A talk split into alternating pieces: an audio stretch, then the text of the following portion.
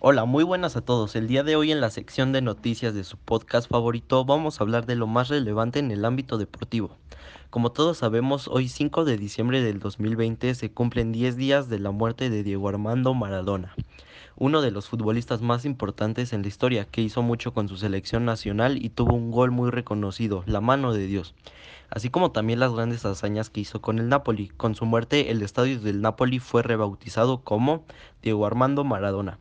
Pasando ya a otras noticias, el delantero del Wolverhampton, Raúl Jiménez, sufrió una fractura en el cráneo, cosa que lo dejará fuera de juego varios meses.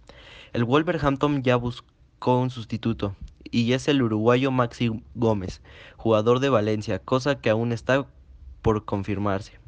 En la Liga MX se disputará el partido de vuelta de la semifinal de Chivas vs León, que por el momento van empatados 1 a 1, así que el día de hoy se definirá el primer finalista de esta liguilla. También el día de mañana, 6 de diciembre, Cruz Azul se enfrentará contra Pumas se ve una difícil remontada del equipo de Pumas, ya que van perdiendo 4 a 0. No todo es imposible, así que ya mañana veremos el marcador final. Sin más que decir, con esta sección de noticias me despido. Y ahora tenemos una pequeña crónica sobre la muerte de Diego Armando Maradona, el pueblo encarnado en una pelota de fútbol. Dicen por estas horas en una Argentina muy conmovida por la muerte de uno de sus grandes personajes de toda la historia del deporte, Diego Maradona cuyo deceso arrancó hoy un pedazo de esta tierra austral. Pasaron muy pocas semanas de esos 60 años cuando su pueblo salió a festejarlo. Ya se le veía cansado, caminaba lento, pero fue su última aparición en una cancha, en la del Lobo, la de Gimnasia La Plata, que dirigió en estos últimos años y donde lo agasajaron entre emociones. Hoy muere una parte del fútbol argentino.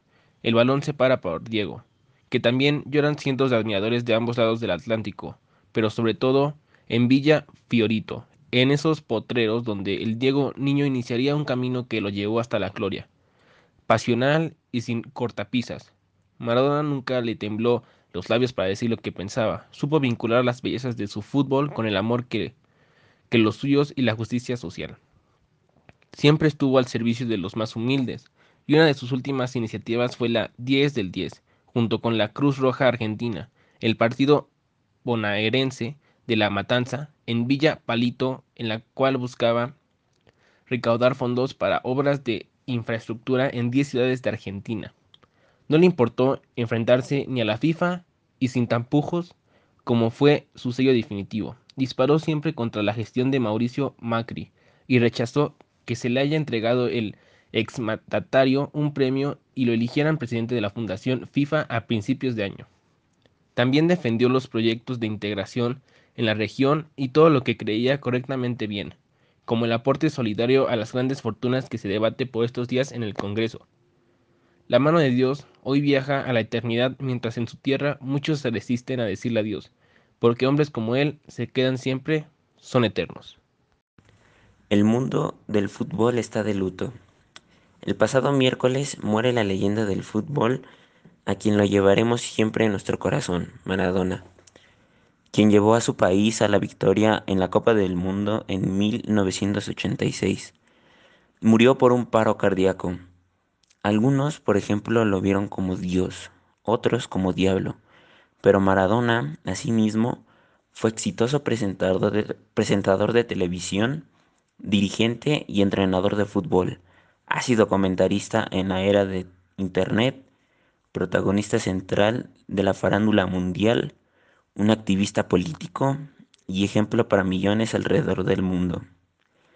Y también una figura hipermediática, caída en desgracia por escándalos, adicciones a las drogas y simpatía con polémicos gobernantes.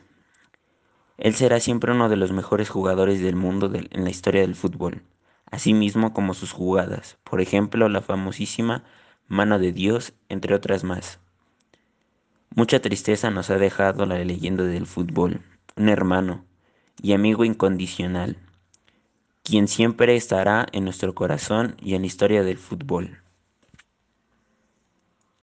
Esta es una entrevista a Carlos Domínguez sobre lo que opina de la muerte de Diego Maradona y en sí el fútbol. Hola Carlos, ¿cómo estás? ¿Qué tal? Muy bien, Damián. Eh, me alegro de escuchar eso. Bueno, con todo lo que está pasando en el mundo, ha sido una desgracia lo que ha pasado con Diego Armando Maradona. ¿Crees que la muerte de Diego Maradona le, le ha afectado a muchos en el mundo? ¿Te ha afectado a ti en lo personal? Bueno, a mí no tanto, pero a la- mucha gente, sobre todo de la comunidad argentina y sudamericana, claro que se vieron afectados. ¿En verdad crees que Diego Maradona era un muy buen jugador? Sí, era un tipo excepcional. La verdad es que el dominio del balón y toda la, la- la condición física que él tenía era, era impresionante. ¿Te gusta el fútbol en general? Me gusta, sí, realmente no, no lo practico mucho, pero, pero bueno, sí, sí, me gusta ir a los estadios, me gusta, me gusta el ambiente del fútbol. ¿Qué opinas sobre la vida de Diego Maradona, sobre todo lo que pasó por las drogas, el sobrepeso y la falta de salud que se causó él mismo? Bueno, fue una lástima ver cómo una persona tan brillante realmente haya, hubiera caído en esos errores. Eh, digo, la verdad es que nadie puede criticar la vida de los demás, pero, pero fue una lástima ver cómo una persona con tanta capacidad futbolística y con tanta, tanta aprecio de la gente, tanto amor que se le tenía, eh, se vio afectado de esta manera primero por las drogas, después que, que en sí ya es un, un problema muy fuerte, y luego verlo, verlo con ese sobrepeso, su imagen eh, realmente ya distaba mucho de lo que nos tenía acostumbrados, de, de- de ver un hombre fuerte, un hombre eh, con mucha agilidad. eh, ya al final también el- la afectación que tenía en sus palabras, en la, en la forma de expresarse, ya era evidente que, que las cosas no iban bien. ¿Y cómo ve la situación del fútbol en la pandemia? ¿Cree que es lo mismo? No, no, lamentablemente los chicos quieren salir a jugar. la- el fútbol no, no, no es necesariamente a nivel profesional, puede ser desde el nivel de la cancha. Y, y la verdad es una pena ver que, pues que, que en- por esta situación ahorita los chicos están en casa y no pueden jugar mucho, no pueden practicar casi ningún deporte. Eh, pero, pero bueno, al menos verlo por televisión ya es un consuelo. Me alegra mucho saber su opinión y muchas gracias por responder esta entrevista. Nos vemos. Al contrario, gracias a ti, este, verdaderamente me parece interesante el hacer el razonamiento de, de lo que está pasando en la pandemia y cómo está afectando a ustedes los jóvenes.